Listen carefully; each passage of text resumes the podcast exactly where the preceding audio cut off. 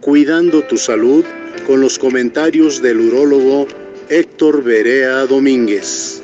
La infección urinaria es más frecuente en la mujer por la cortedad de su uretra, ubicada en cercanías con la región anal.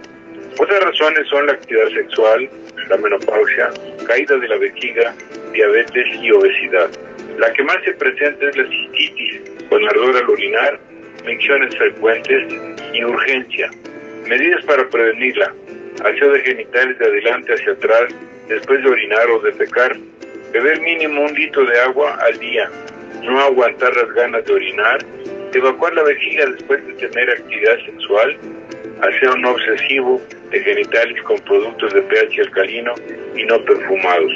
Por tu propio beneficio y de tu familia, quédate en casa, quédate en casa.